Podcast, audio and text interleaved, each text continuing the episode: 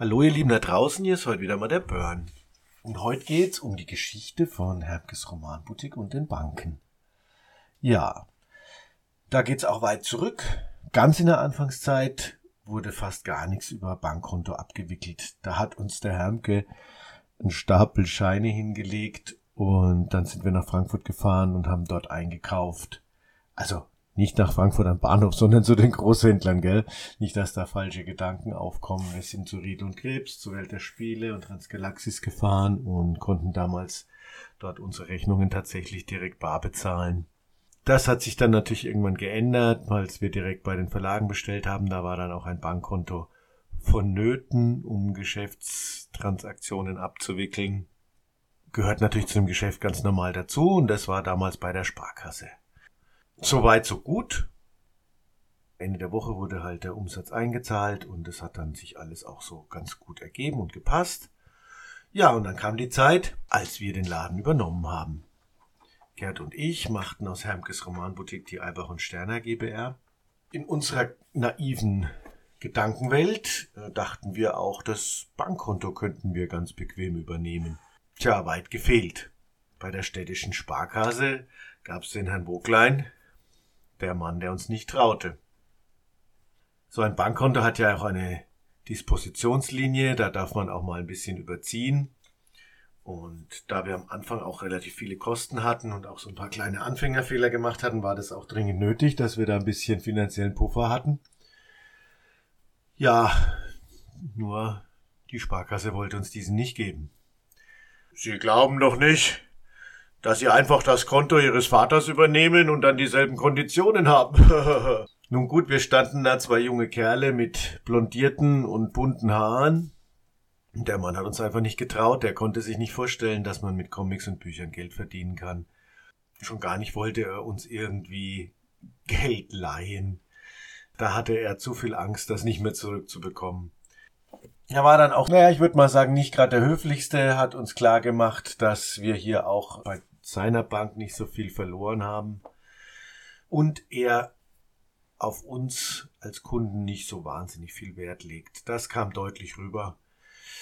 Ja, da standen wir erstmal pikiert da und wussten nicht weiter. Zum Glück war meine Mutter damals noch in der Hypovereinsbank tätig und hatte dort einen guten Freund unter den Mitarbeitern oder ihren Vorgesetzten, einer, der ein bisschen mehr Entscheidungsbefugnis auch hatte und äh, bisschen Visionen auch sehen konnte.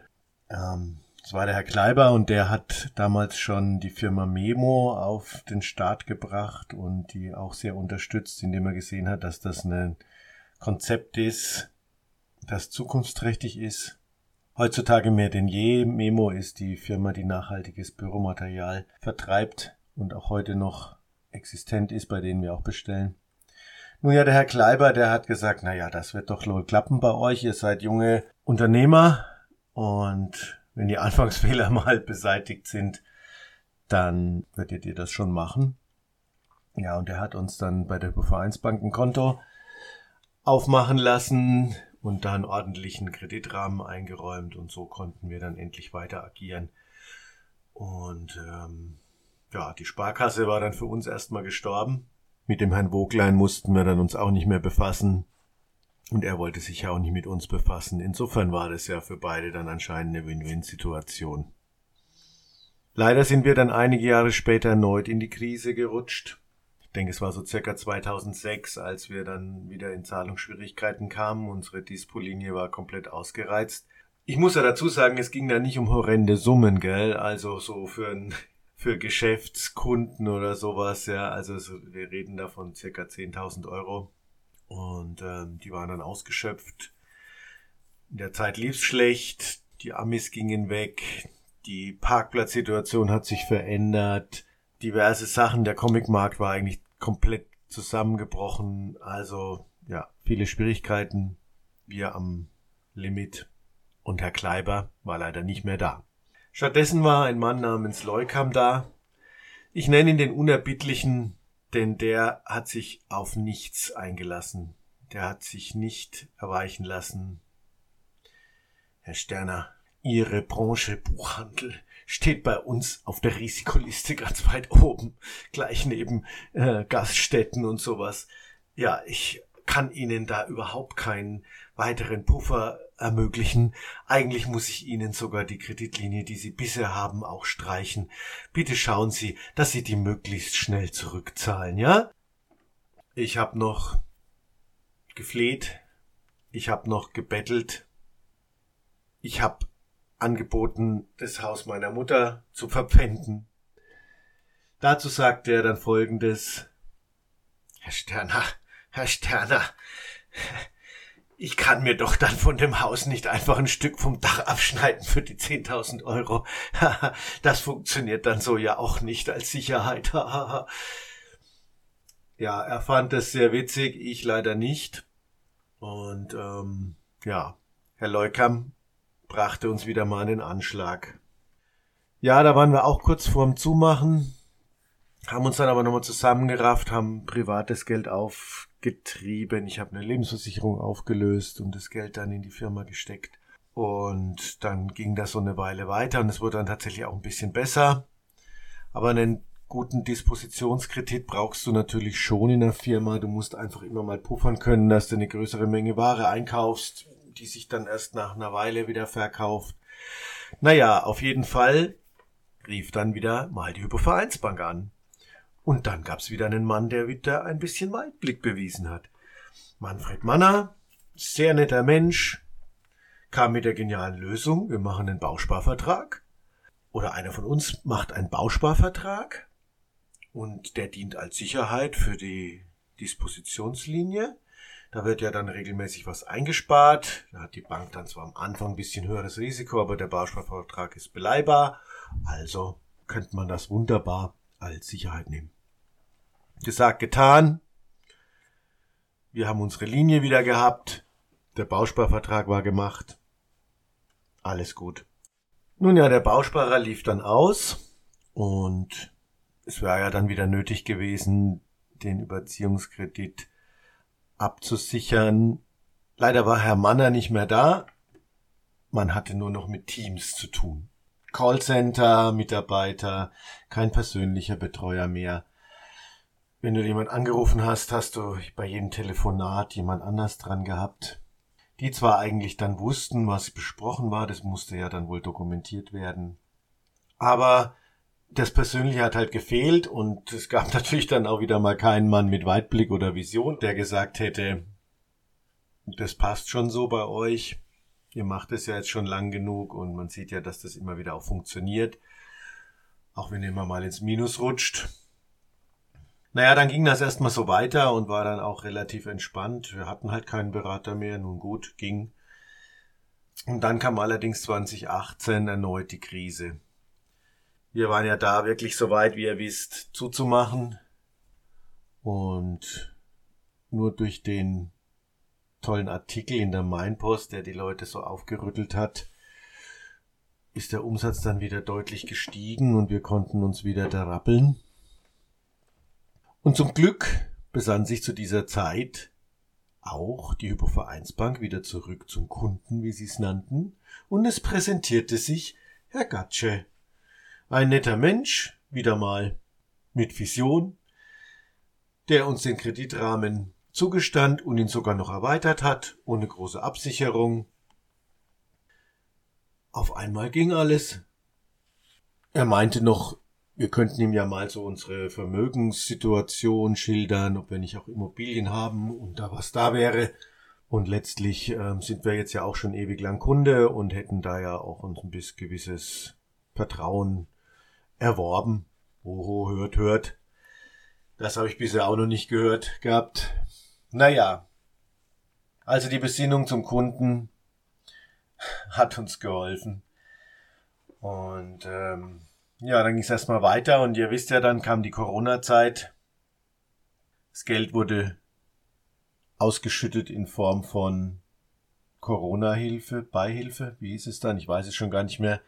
Die mussten wir allerdings wieder zurückgeben, weil wir ja in dem Jahr dann gar nicht so schlecht gewirtschaftet haben und uns auf die Hinterbeine gestellt haben. Ihr kennt die Geschichte natürlich auch alle, der geschlossene Laden, Verkäufe auf Rechnung. Aber ihr habt uns ja da alle sehr unterstützt und fleißig eingekauft in der Zeit. Auch wenn das dann mühsam war über Rechnung und so. Auf jeden Fall hat dann wieder alles ganz gut funktioniert. Und dann kam der Herr Gatsch erneut mit dem Vorschlag. Ja, Herr Sterner, wir könnten Ihnen noch einen KfW-Kredit anbieten. Keine Sicherheiten, niedrige Zinsen, Bäm, Umschuldung von dem Dispositionskredit auf einen viel günstigeren KfW-Kredit. Tja, nach mittlerweile 25 Jahren, in denen Gerd und ich den Laden machen, wird uns auf einmal das Geld hinterhergetragen. So verändern sich die Dinge. Naja, mal sehen, wie es weitergeht mit den Banken. Der Herr Gatsche ist leider wieder nicht mehr da. Keine Ahnung, wo sie den hingesteckt haben. Denn zuletzt kam der Anruf einer netten Dame. Ja, wir sind jetzt wieder Teams. Das diene der wesentlichen Verbesserung des Kundenkontakts. Das könnte ein Berater gar nicht leisten. Ich so, ja, dann habe ich wieder keinen persönlichen Betreuer mehr, sondern ich rufe irgendwie an und hab dann irgendjemanden dran. Ja, genau. Aber wir wissen alle ganz genau Bescheid, um was es geht. Das wird ja alles ganz genau dokumentiert. So, so. Also gut. Ich hoffe, ich werde das wenig in Anspruch nehmen müssen. Wir zahlen jetzt dann brav unseren KfW-Kredit zurück. Und dann werden wir irgendwann ja in Ruhestand gehen. Mal sehen, wie lange wir das Ganze noch machen werden. Und ich hoffe, dass ich so wenig wie möglich in irgendeiner Abhängigkeit von der Bank stehen muss. Denn das macht wirklich einfach gar keinen Spaß. Gerd und ich werden nie große Freunde der Banken mehr werden. Es gab zwar immer wieder mal den ein oder anderen Mann, der uns da geholfen hat, zum Glück, der ein bisschen Weitblick bewiesen hat, aber in der Regel kamen wir uns immer vor wie, wie Bittsteller vor einer größeren Autorität, und das sollten die Banken eigentlich nicht sein. Eigentlich sollten sie ein Dienstleister sein, der den Firmen, den Unternehmen, dem Handel Geld für Liquidität zur Verfügung stellt und den Zahlungsverkehr abwickelt. Dafür bekommen sie auch Gebühren. Es wäre schön, wenn sie nicht so sehr auf dem hohen Ross sitzen würden, weil es ohne sie nicht geht. Soweit ich weiß, war auch Gerd noch lange bei der Sparkasse, auch wenn Herr Woglein uns damals rausschmeißen wollte aber mittlerweile wohl auch nicht mehr, denn auch seinen privaten Dispositionsrahmen hat ihm die Bank einfach mal so gekürzt, obwohl da regelmäßig ganz normal Geld geflossen ist. Ja, da wären auch nicht genug Sicherheiten da und so. Da ging es um einen, weiß weiß ich, einen Überziehungsrahmen von vielleicht 1000 Euro. Also absolut lächerlich.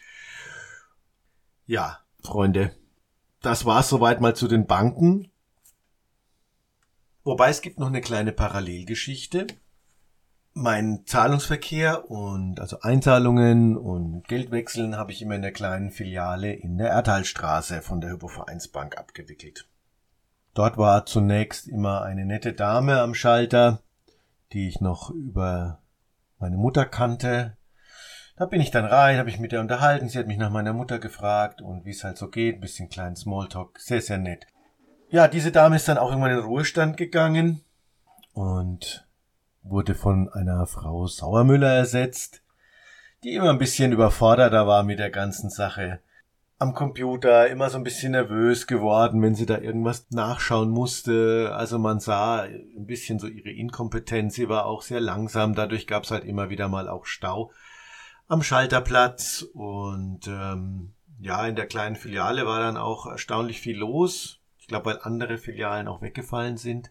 Sie war also jedenfalls immer ziemlich überfordert, ich dann immer so ein bisschen genervt und habe sie gebeten, eigentlich mal zu schauen, ob da nicht vielleicht irgendwie ähm, nochmal Personal mehr kommen könnte, weil es ist ja immer ewige Schlange und, und ähm, geht ja hier gar nicht voran. Da kam ihr Vorschlag, ich solle doch an den Einzahlungsautomaten gehen. Das wäre doch viel einfacher für mich, dann müsste ich auch nicht so lange warten. Da sage ich, Frau Sauermüller, wenn ich jetzt auch noch an den Einzahlungsautomaten gehe und Sie alle Leute an die Automaten schicken, dann ist Ihre Stelle hier auch irgendwann mal weg. Wegrationalisiert, eingespart. Das ist das, worauf die Bank hinaus will. Ich würde gern noch mit Menschen kommunizieren und freue mich da eigentlich immer drauf. Ihr ahnt es schon, Frau Sauermüller ist weg. Der Schalter ist ganz geschlossen, es ist nur noch ein sogenannter Serviceraum oder so ähnlich heißt es. Die kleine Filiale ist nicht mehr besetzt. Zu den Einzahlungsautomaten sage ich nicht Grüß Gott und die fragen mich auch nicht nach meiner Mutter, weil es sich ändern kann. Möglicherweise, wenn sie künstliche Intelligenz unterstützt sind, werden sie das vielleicht wieder tun. Dann gehe ich da aber nicht mehr rein. So, ihr Lieben, das war jetzt keine so lustige Geschichte, aber es war, glaube ich, mal ganz interessant zu sehen, dass ein kleines Unternehmen wie unseres schon extrem abhängig ist vom Wohl und Wehe der großen Banken. In diesem Sinne, ciao, bye bye, euer Burn.